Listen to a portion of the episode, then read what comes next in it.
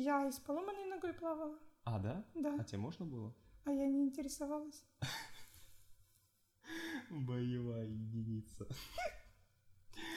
Ладно. Для да. меня море — это просто смысл жизни и самое лучшее, что есть на свете. И поэтому я ни у одного врача не интересовалась, потому что если мне скажут «нет», меня это не остановит. Поэтому, ну, А так не знаешь, и все нормально. Да.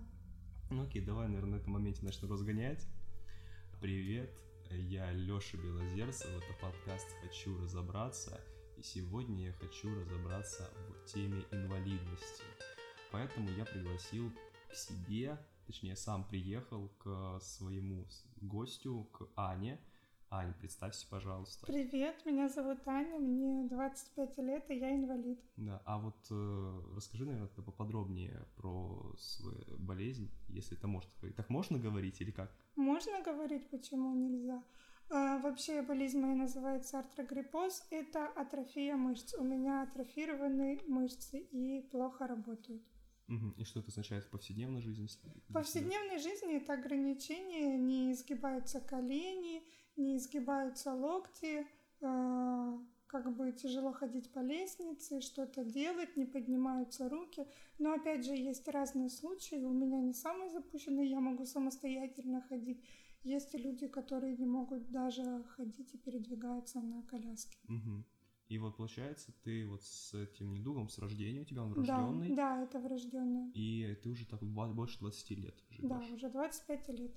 Давай, если мы недалеко отшли от инвалидности, мы с тобой перед записью, ты сама предложила тему по поводу политкорректности. Мгм. Как вот все-таки правильно говорить, чтобы никого не оскорбить, э, инвалид, э, человек с ограничениями или как, какой вообще вариант? Ну смотри, вообще принято международный человек с ограниченными возможностями, но и инвалид тоже есть. И тут уже как принимает себя человек или нет. Если человек себя принимает, то назвать его инвалидом это вообще не, ничего в этом плохого нет. Вот меня спокойно называют инвалидом, и мне Мгм. это нормально. Но если человека это задевает, и он не принял себя еще таковым, особенно это касается людей, которые не с рождения, а какая-то травма, им сложнее себя принять. Тут, конечно, лучше поинтересоваться, Мгм. и если человеку это не нравится, то зачем его ранить и говорить ему инвалид, можно сказать, человек с ограниченными возможностями. Но, в принципе, вот если ты назовешь там коллегой, то это уже считается как Ну да, обзывательство. коллега это да. совсем... А инвалид или нет, тут уже на правду не обижаются, как бы, А вот знаешь. это в последнее время стала такая популярность э, с политкорректностью или раньше тоже? Было всегда, просто раньше меньше об этом говорили именно про инвалидов. Мгм. Сейчас много блогеров, все это развивается, развивается. А раньше это умалчивалось, э, люди скрывались, стеснялись. И поэтому кажется, что сейчас все бомбанули, а на самом деле это было всегда. Мгм. А вот вообще, вот э, ты же прошла школу полностью, ты училась просто в обычной стандартной Да. школе, вот в моей, кстати, а только ты раньше, соответственно, выпустилась. У тебя в школе были какие-то такие высказывания не особо приятные? Или это как-то... Ну смотри, я училась в пяти школах на самом деле. И в школе, в которой я училась вот до этого, в восьмой школе, было очень много неприятных высказываний, обзывательств. Меня очень сильно гнобили на самом деле. Это был сложный период. У меня не проходило ни одной дня, ни одного дня без драки, Мгм. потому что я всегда должна была постоять за себя и это было прям жестко. Меня спускали вниз головой по лестнице со второго этажа мои Ё-моё. одноклассники. Такое было, я не могу этого отрицать, это было. Еще период такой А был. это какой год был? Ну, это мне было где-то седьмой класс, 2007-2008 Мгм. год, даже седьмой, шестой, вот так вот. Как раз нам 12-14 лет, вот этот вот, знаешь, период. И прям было жестко. В пятой школе уже такого не было, все хорошо относились. Потом я училась в университете, тоже такого никогда не было. Но и такой период прям жесткий был тоже. Мгм. Но вот сейчас у тебя есть какой-то контакт э, с э, тоже людьми с ограниченными возможностями, которые помладше и, может быть, сейчас в школе учатся? А, лично знакомых у меня нету. А, через интернет, да, очень много я общаюсь и с такими детками, которые в школе учатся, и кто уже моего возраста, и кто старше. И очень часто общаюсь с мамочками, чтобы им что-то рассказать, Мгм. Как лучше себя повести. Но вот лично я знаю здесь пару человек, и, скажу честно, мы как-то не особо общаемся. А вот все-таки, которые детки, которые помладше, да, тоже примерно до там, 9 класса, наверное, как вот у них сейчас в школе все это? Пол- полегче стало? Нет таких случаев, как у тебя или все Ну, в основном сейчас многие переходят на домашнее обучение. Вот я многих знаю, они учатся дома, потому что школы не предназначены для инвалидов вообще. Ну, там, я не знаю, в нашем городе вообще нету таких школ. Мгм.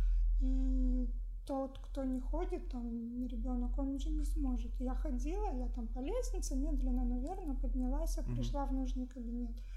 А остальным деткам как? Никак. Поэтому в основном все учатся на домашнем обучении. Мгм. А вот э, ты не жалеешь, что, что ты была в школе, а не домашнем? Нет. Я училась на домашнем обучении во втором классе, э, потому что я уезжала в Сибирь. Там не было возможности ходить в школу. И это был просто ужасный год. Ну, никакой социализации. Ты сидишь в этих четырех стенах. Это было Ну, то есть прям- все-таки домашнее обучение это совсем не панацея, надо все-таки школы Да. оборудовать. Да, потому что надо не хватает. оборудовать. А вот все-таки те, кто, люди, которые ходят в школы, и они поменьше, у них как отношение к ним в России? Ой, знаешь, у всех по-разному. Зависит э, от коллектива. Вот э, честно тебе скажу, тут нету такого какого-то общего отношения. Мгм. Вот есть, знаешь, в классе какой-то там самый вот этот... Ну, дурачок. Да, и вот он начинает весь класс настраивать, и весь класс против тебя. А есть где адекватные все. Мгм. И я не могу сказать, в общем, по России тут все от коллектива и от уровня воспитанности. Ну, как думаешь, от, понимания. это- от чего это в основном зависит? Как вот это, преодолеть барьер? Образование или что? Во-первых, э, тут очень э, именно инвалидам надо не прятаться, показывать себя. Буквально еще пять лет назад, когда проходил инвалид э, по улице, все на него смотрели, знаешь, как на Мгм. статую. Просто какую-то, ну, потому что их не видно, они сидят у себя в доме. Во-первых, они сами стесняются, во-вторых, э, им тяжело покинуть свое место.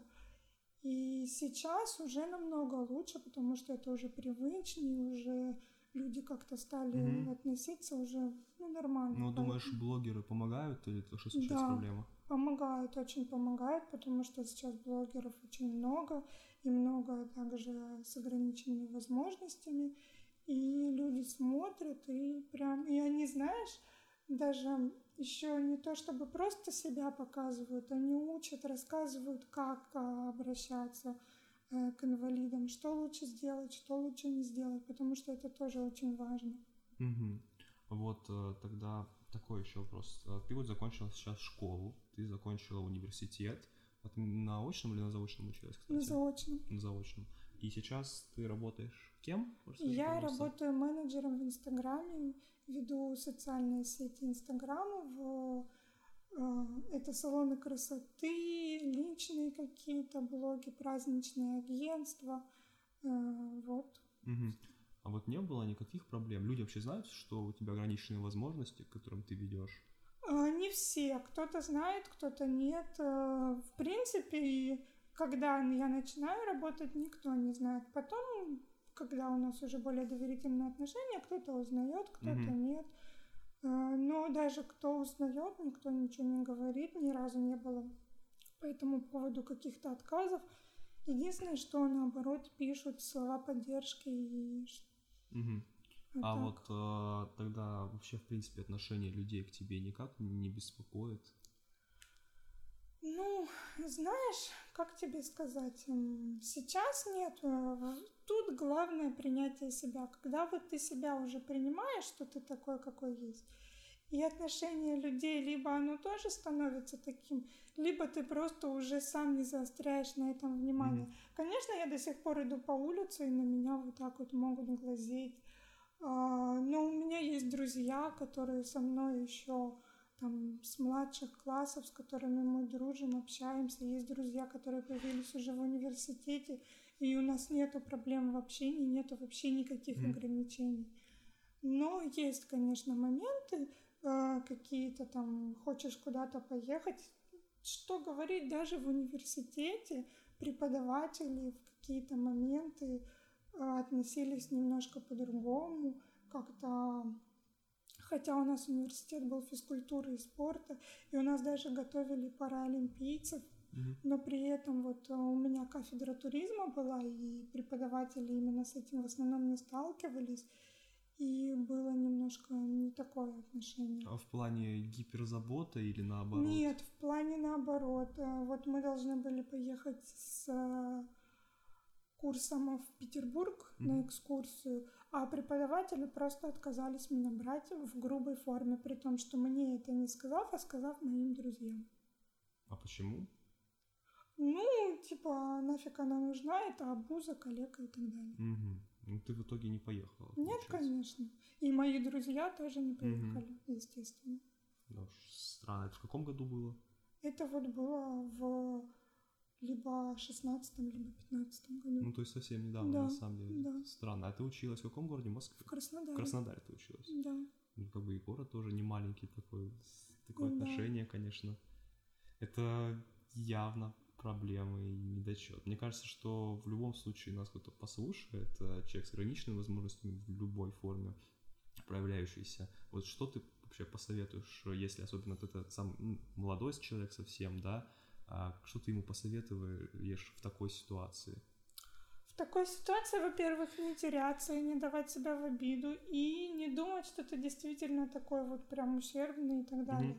Mm-hmm потому что это очень привзятое отношение, и лично только ты сам знаешь, на что ты способен. Mm-hmm. И никогда не надо никого слушать. Не то, что там преподаватели, знакомых и незнакомых, даже твои родственники родители, и самые близкие иногда не знают, на что ты способен. Знаешь только ты, и слушать надо только себя.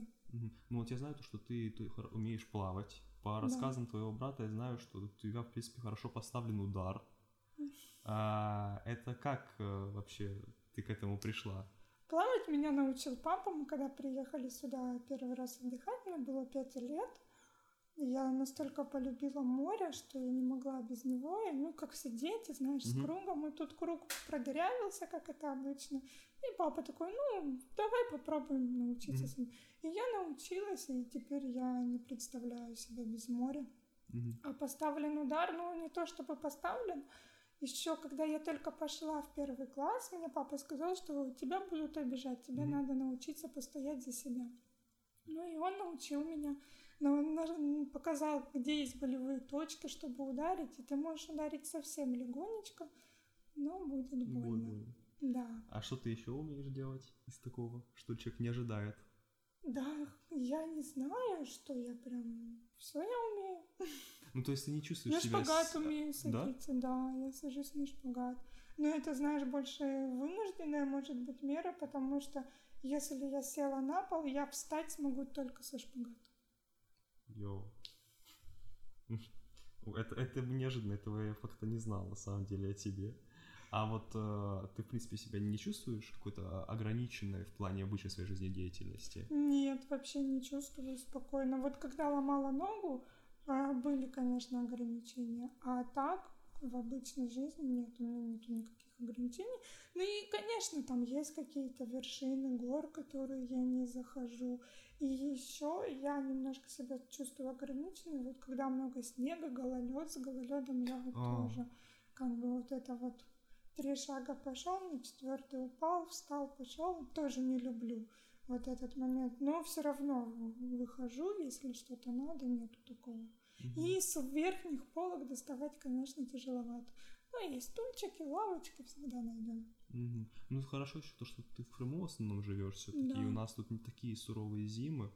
Я думаю, что если где-то вот люди все-таки в средней полосе России живут, там уже все гораздо сложнее. Ну и это тоже дело привычки. У меня есть э, подружка, которая живет э, в Комсомольске на Амуре, у нее такое же заболевание, но она как бы нормально. Это все дело привычки, я думаю. Мгм. Ну хорошо, хотя бы, хотя бы так. А вот в принципе по поводу инфраструктуры в России, ну ты где, много где была на самом деле по России. Ну да. Оно вообще как, приспособлено жизнью? Если человек на коляске, вообще нет. Нет. Вообще нет, элементарно с подъезда ты даже не спустишься. Вот просто, если ты живешь не на первом этаже, на первом этаже выезд из подъезда еще как-то может быть. Мгм. У нас же не везде лифты. А вот ты, ты живешь в пятиэтажке, на втором этаже все как-то. Только если ползти, Мгм. а, в Москве еще более-менее там метро какие-то заезды. У нас в городе, сам знаешь, ничего нет. Ну да, в Москве хотя бы то, что ты можешь там нажать кнопочку и тебе приедут, пом- помогут. Насколько я знаю, я видел пару раз такие случаи. Но вот я же тоже в Москве еще живу, у нас там какой-то склон есть, как бы он номинальный Да. спуск, но по факту там такой угол, что мне кажется, чересчур проблем вообще подниматься. Это, ну, есть какие-то, ф- м, как это называется, организации государственного уровня, которые занимаются э, решением вопросов регулирования подобных ситуаций? Вообще есть, я лично в них никогда не обращалась, и не могу точно сказать, но вообще есть. И опять же, это тоже проблема, именно потому что мы сидим на месте и не долбим все эти организации, а нам надо писать, звонить, и чтобы вот постоянно, постоянно, постоянно. А мы замкнулись и сидим, ну, вот м, государство не приспособило. А государство даже и не в курсе половину а, людей с ограниченными возможностями, что они в принципе есть. Мгм. А есть какие-то, ну, пенсии, пособия? Да, конечно, есть пенсии, они зависят от группы инвалидности, и чем а, группа меньше, получается, вот у меня первая группа, она не рабочая, Мгм. и у меня самая большая пенсия. Там уже пятая группа, там поменьше. Ну, можешь это процент рассказать? Ну, про цифры. Я про все не знаю, но у меня пенсия 15,5 тысяч в месяц. в месяц. Но все равно ни о чем. Если это самая большая Да, пенсия, это самая большая. то что там делать человек, с какой-то третьей группы, там будет около 10, наверное, может, меньше даже. Да меньше, меньше. Меньше? Там начинается, по-моему, самая минимальная. То ли полторы, то ли две. И от региона это вообще никак не зависит. По-моему, нет. По-моему, это по всей России одинаково. Ну, прикольно так в России, конечно. По-моему, в Москве, может быть, какие-то еще дополнительные Мгм. есть выплаты. Но стандарт у всех один, а регион там что-то может выплачивать, что-то нет.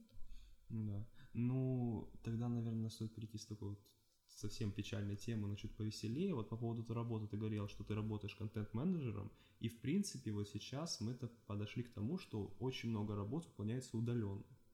А вот у тебя опять-таки есть там круг знакомств в- среди тоже людей с похожими проблемами, как у тебя, да? А они работают? Не все работают, кто-то работает, кто-то нет. Есть э, многие, кто работает на кого-то, у кого не первая группа инвалидности, они могут э, работать где-то в организации, если эта организация там, допустим, приспособлена Мгм. под инвалидов. А, Кто-то также работает удаленно, там, контент-менеджером, сайты делает, анимация, что-то такое. Кто-то просто сидит и плачется, что нет работы. Знаешь, тут больше зависит от э, самого человека, неважно, инвалид он или нет. У нас есть полностью здоровые люди, которые сидят на жопе ровно и плачутся, что нет работы. Ну да, в принципе, сегодня уже чуть полегче стало найти Да. работу. Да, Особенно да. с этим программированием, веб-дизайном и прочим, наверное. Это да, да. Конечно, все равно устроиться инвалиду на работу сложнее, Мгм. даже если у него там рабочая группа, потому что не каждый работодатель захочет Ну, взять его. Да, это... Но если сильно постараться, постоянно, постоянно, тут главное, знаешь, не сломаться и вот идти, идти, искать, искать, искать. Мне вот уже 25 лет, и плотно работать я начала последние два года. До этого я как бы особо ничем не занималась. Мгм. Поэтому Ну, это хотя бы дает какую-то надежду на самом деле, на то, что все-таки хотя бы в чем-то мы начинаем постепенно адаптироваться. Да. Как тогда принять себя человеку вот, с трудностями, с недостатками всеми?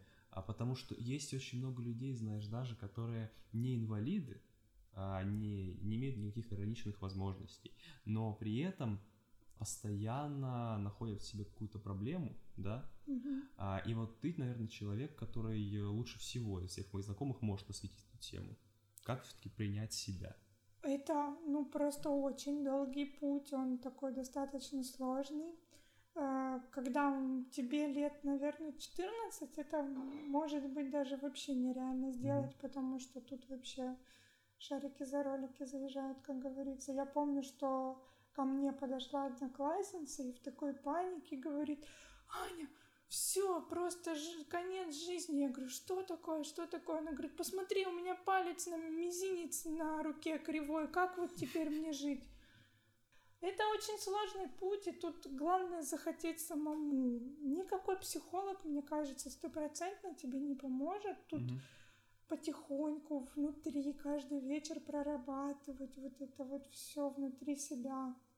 Просто- Находить а в себе в смысле плюсы прорабатывать? находить в себе плюсы, не обращать внимания на недостатки. А если ты обращаешь внимание на свои недостатки, ты должен их перевернуть в плюсы. Всегда можно перевернуть любой свой недостаток в плюс, какой бы он ужасный ни был. Мгм. Вот, это, это очень кропотливый труд, и тут нету какого-то, знаешь, единой формулы, которая поможет всем, потому что все мы разные, у каждого свои сложности, но это вот именно проработка внутри себя и Ну сколько тебе лет понадобилось, чтобы... очень много, очень много. У меня было счастливое детство, я вообще не замечала, э, что я отличаюсь от здоровых людей. Родители создали вокруг меня такую атмосферу, что все было супер. И с этим я столкнулась уже, когда пошла в школу, пошла больше всего, начиная с четвертого класса. Тут еще подключились одноклассники, которые начали гнобить вот эти постоянные драки. И начала я уже принимать себя, начиная со старших классов, может, 10-11 класс, когда я уже перешла в другую школу. И в университете, уже заканчивала университет, я полностью поняла, что вот и все, я полностью себя приняла. Это вот получается 7 лет. Мне Мгм. понадобилось даже больше, чтобы вот, когда я начала работать над собой, очень, знаешь, как я поняла, вечером ложишься спать и представляешь себя здоровой. Вот что бы ты сделала, если бы у тебя была полностью здоровая? Как бы ты пошел, с кем бы ты познакомился, вот все вот это. А потом я поняла, что я ложусь спать, и я уже не представляю, этого, что вот мне это уже не надо. Вот когда... И я, кстати, потом уже смотрела блогеров, читала книги, и многие говорят, что вот они засыпают и представляют себя здоровыми, как это жить. Потому что, ну, кто родился с, уже инвалидом, тот не знает, как это. И ты представляешь, ты фантазируешь, но когда ты полностью себя принимаешь, тебе нету в этом необходимости. Вот для меня вот это стала точка, что Все уже окей. да, все уже нормально. Вот а, смотри, по поводу блогеров. Ты сама была блогером, сейчас ты пока заморозила свой блог, Мгм. но если человек захочет, вот, например, а, или у него самого ограниченные возможности, или он просто захочет а, поинтересоваться жизнью людей вот а, с такой проблемой, ко- которая не сталкиваются в России, кого ты порекомендуешь из блогеров, может быть, посмотреть по этому вопросу, или, может, документальные фильмы какие-то есть про все это дело? Э, Из блогеров э, Рустам Набиев, хороший блогер. э, Это Инстаграм. Да, это все Инстаграм. По Ютубу ничего не знаю, как-то не особо в нем сижу. Потом э, Мария Чаадаева, это паралимпийская чемпионка. Нет, она просто была олимпийской чемпионкой и в Сочи сломала спину. Сейчас живет в Испании. Да, потом э, кого я еще могу посоветовать? Э, Сергей Кутовой, тоже неплохой. И есть еще девочка, она еще маленькая, учится в школе, Даша Вака. Она, у нее такое же заболевание, как у меня. Она еще не такой продвинутый блогер-миллионник, как я до этого назвала. Знаешь, Мгм. такой детский блог, но мне кажется, именно вот если ты подросток или ребенок, очень хорошо наблюдать за ней. Она такая позитивная девочка. Вот их могу назвать. Про фильмы. Документальных вообще не знаю. Угу. Сейчас снимается документальный фильм э, про жизнь в темноте, называется это YouTube канал «Жизнь в темноте» про парня, он слепой. И сейчас он прям в данный момент э, готовится к восхождению на Эльбрус. Они уже Угу. э, там со всей съемочной командой. И вот си- прям сейчас там снимается фильм. Когда он будет, не могу сказать, но это будет именно документальный фильм. Хорошо. Это, это будет интересно посмотреть на самом деле. А вот смотри, тогда мы еще к такой теме подойдем. Ты была не только в России, ты была еще и за границей. Мгм. Вот отношение людей и, в принципе, обустройство отличается? Как? Во-первых, ты была в Испании, где-то Да. еще была ты? Я была в Грузии и в Абхазии. Мгм. Вот э, в этих странах отличается отношение и инфраструктура от М. России? Ну, в Абхазии я была очень маленький период времени, я была неделю, и мы там в основном были где-то на природе, я вообще ничего не могу сказать. В Грузии я видела очень много людей на колясках инвалидных, и я и там очень помогают люди, хорошо относятся, помогают, но там не особо обустроено, по крайней мере, мы были в Тбилиси, потому что там гористая местность, Мгм. много лестниц, и я сама ходила и удивлялась, думаю, как люди на колясках там проезжали. Может, они ездили по проезжей части, но там достаточно сложно. В Испании, да, там прям очень все оборудовано для людей с ограниченными возможностями. И знаешь, что я заметила? Вот у нас до последнего люди будут стараться, стесняться, не сядут на коляску Мгм. будут как-то выкарабкиваться, потому что у нас общество не так принимает это все, и люди сами. А, В Испании очень часто наблюдала либо бабушка, либо просто там девушка или парень едут на коляске. Ну, я- у нас, если человек на коляске, все, он ходить не может, Мгм. это уже последняя стадия, все. Там она едет на коляске, куда ей надо, подъехала к магазину, где нету заезда, встала и пошла. Она как бы спокойно, ей там не надо до последнего доказывать кому-то, что ты можешь, все спокойно относятся, хочешь едь на коляске, хочешь иди. А, В этом плане там как бы А вот как ты думаешь, вообще, в принципе, это все-таки положительная черта русского народа или отрицательная больше? То есть э, можно с двух сторон смотреть. Первое, то, что Да. негативное, то, что общество на тебя давит, ты обязан, и ты не можешь полностью принять себя, но с другой стороны, ты как бы борешься до последнего, отстаиваешь. Вот что ты думаешь, ты все же больше Да, я тоже уже рассуждала на эту тему, и тут, опять же, все зависит от силы духа человека. И понимаешь, если человек внутри более слабый, и он не может э, побороть э, себя и все равно садится на коляску, и при этом он слабый морально, ему очень тяжело в нашем обществе выйти на улицу. Я знаю, вот когда я вела блог, я общалась с очень-очень много народу, и вот они сидят, э, особенно парни очень стесняются, и не выходят вообще из дома, они сидят круглосуточно э, перед компьютером, и все, и это очень сложно, и, конечно, наше общество, может быть, и подталкивает тебя быть сильнее, но кто не может с этим справиться, им очень тяжело, и это скорее все-таки минус. Мгм. Ну да, мне кажется, лучше, чтобы у тебя была возможность садиться или не садиться, уже Да. зависит только от тебя, чтобы она, Да, а да. не то, что тебе это общество диктует уже. Это, конечно, неприятная история. Ну и опять же, я еще раз повторюсь, что все зависит здесь от нас. Если мы так и будем сидеть и прятаться в своих коморках, наше общество не будет двигаться вперед. А в Испании, я не знаю, как у них там изначально это пошло, но там очень много людей с ограниченными возможностями, которые общаются, гуляют, э, ходят там на дискотеки, в клубы и все такое. Я сейчас уже как-то особо не хожу в клубы, но раньше у меня не было какого-то барьера пойти в клуб, потанцевать. И Мгм. вот это больше всего людей впечатляло, как это так, э, инвалид пошел в клуб потанцевать. Что это вообще такое, как это вообще мыслимо? Это просто, знаешь, миллиард взглядов в любом клубе или дискотеке. А на фейс-контроле не было никаких проблем? Нет, ни разу не было.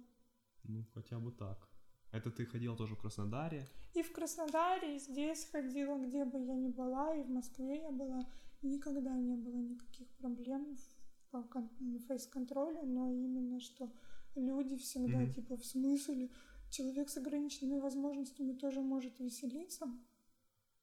Но там все-таки были взгляды, как э, ты зачем сюда пришел больше, или про то, что ну, человек Разные. может по-доброму восхищается. Разные были. В одном же клубе были типа, какого хрена ты сюда пришла, и ой, круто, молодец. Угу. Это все индивидуально от воспитания и от принятия человека. Ну хорошо. Ну смотри, мы тогда поговорили про помощь государства, про отношения в разных странах. Вот а, давай про помощь от людей. Потому mm-hmm. что часто вот э, бывает проблема, э, мне кажется, даже не в том, что тебе человек э, плохо относится, а иногда гиперопекает как-то, относится к человеку, да. который вообще ничего не может делать. Вот в каких случаях вообще и как правильно предлагать свою помощь человеку с ограниченными возможностями? Предлагать помощь надо всегда. Вот если вы видите человека, особенно на коляске, всегда предложите ему помощь. Но помощь должна быть не навязчивой. Я каждый день с этим сталкиваюсь. Когда ко мне подходят и предлагают помощь, я отказываюсь, потому что мне она ну, не нужна. Я полностью справляюсь сама. Но они навязчиво вырывают у меня что-то из рук, меня куда-то тянут. Прям вот знаешь, хотя я вежливо отказываюсь mm-hmm. один раз, два, три вот буквально недели две назад я уже послала в грубой форме, потому что я на десятый раз говорю спасибо, не надо, а у меня просто вырывают из рук и тащат меня. Это в магазин поход был? Это было на пляже. Ага. Это было на пляже. И тут еще такой момент, вот смотри, я сломала ногу, я сейчас хожу очень аккуратно, чтобы она у меня не подвернулась. А люди, которые хотят помочь, я им говорю, не надо, спасибо, они все равно берут меня куда-то тащат, у меня может подвернуться нога, и они mm-hmm. мне сделают только хуже. А и так с человеком на коляске. На коляске очень важен баланс. Они там соблюдают баланс, когда едут, там куда-то поднимаются. И если вы подойдете сзади и схватите человека за коляску, он может упасть. Вы mm-hmm. всегда подойдите, спросите. Если вам сказали не надо, это не значит, что там инвалид стесняется или еще что-то. Ему просто не нужна эта помощь он справляется сам, а кому-то это действительно надо, но он стесняется. Угу. Ну, то есть сколько раз можно предложить? Раз отказались, потом еще раз, и если да, да то все. Да, да, вот парочку раз достаточно, иногда достаточно одного раза. Ну, да. Человек стесняется попросить сам, но если ему уже предложили свою помощь, он уже навряд ли откажется, угу. если она ему действительно нужна.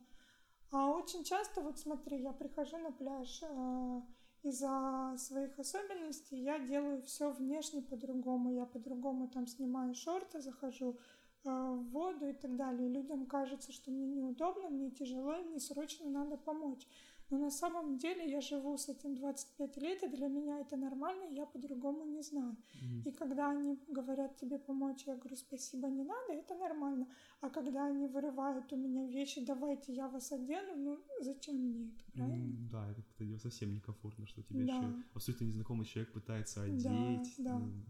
Странно. Если человек делает что-то не так, как делаете это вы, не означает, что он или вы делаете это неправильно. Просто у каждого свои особенности. И даже если человек полностью здоров, у него все работает, он занимается чем-то иначе, это окей, ребят. Не вмешивайтесь в чужую жизнь, пожалуйста. Да, да, это вот прям очень большая проблема. И, ну, знаешь, все равно благодаря блогерам, благодаря тому, что мы движемся вверх, очень много ко мне подходит молодежи. Вот я, у нас светофор здесь очень длинный, 10 mm-hmm. минут. И все перебегают просто так. А я жду, как бы мне 10 минут подождать несложно. И ко мне подходили молодежь, там, может вам помочь вас перевести через дорогу? Я говорю, нет, спасибо, я просто там жду светофора, все очень вежливо. Раньше бы никогда не подошли, mm-hmm. сейчас это мы движемся в этом плане вперед. А вот, кстати, именно более взрослое поколение, mm-hmm. уже 40 плюс, вот они более настойчивы, не знаю почему, может, их так воспитали, но они вот прям вот либо никак, либо Гипер. очень, да. Ну, то есть все-таки в этом плане молодежь чуть прогрессивнее да, будет. Да, да, прогрессивнее. Вообще гиперопека это не есть хорошо, независимо от того, незнакомый ты человек или это родители, это бабушки, сестры, братья. Это всегда нужно давать любому человеку свободу, хоть инвалиду, хоть здоровому человеку.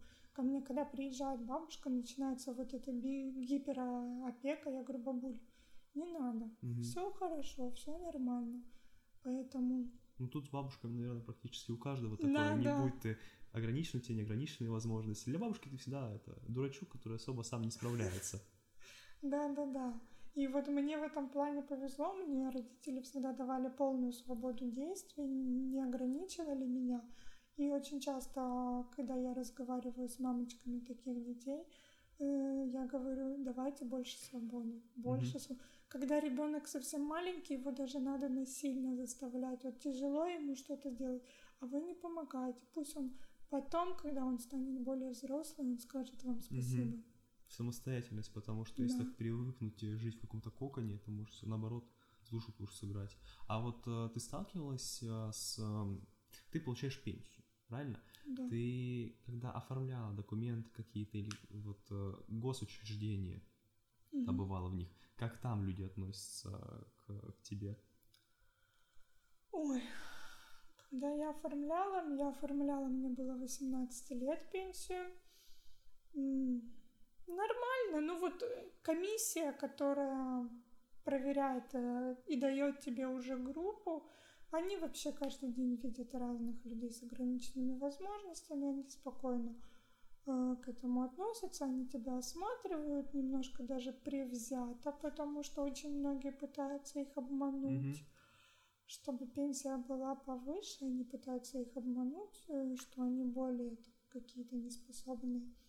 Спокойно. В госучреждениях тут, понимаешь, нету какого-то стандарта. Все зависит от индивидуального человека. Мгм. Просто от индивидуально. Кто-то входит в положение и пропускает без очереди, кому-то вообще пофиг. Кто-то с тобой относится гипер как-то опекающе, кто-то просто наравне. Тут нету стандартов, у нас э, государство не, ну, не- нету каких-то норм. Вот как ты относишься индивидуально, так? А, Ребят, спасибо всем, кто нас заслушал. Это был подкаст э, «Хочу разобраться». Э, Сегодня мне очень помогла в записи Аня. А, Будьте терпимы друг к другу, независимо от любых других обстоятельств. Принимайте себя такими, как вы есть. Вы замечательные, и мы вас всех очень любим. Если вы хотите рассказать нам что-то про инвалидность свою или какую-то другую тему, любую осветить, заходите в группу ВКонтакте «Хочу разобраться» и пишите в комментарии, мы все читаем и на многое будем отвечать. Пока-пока. Пока!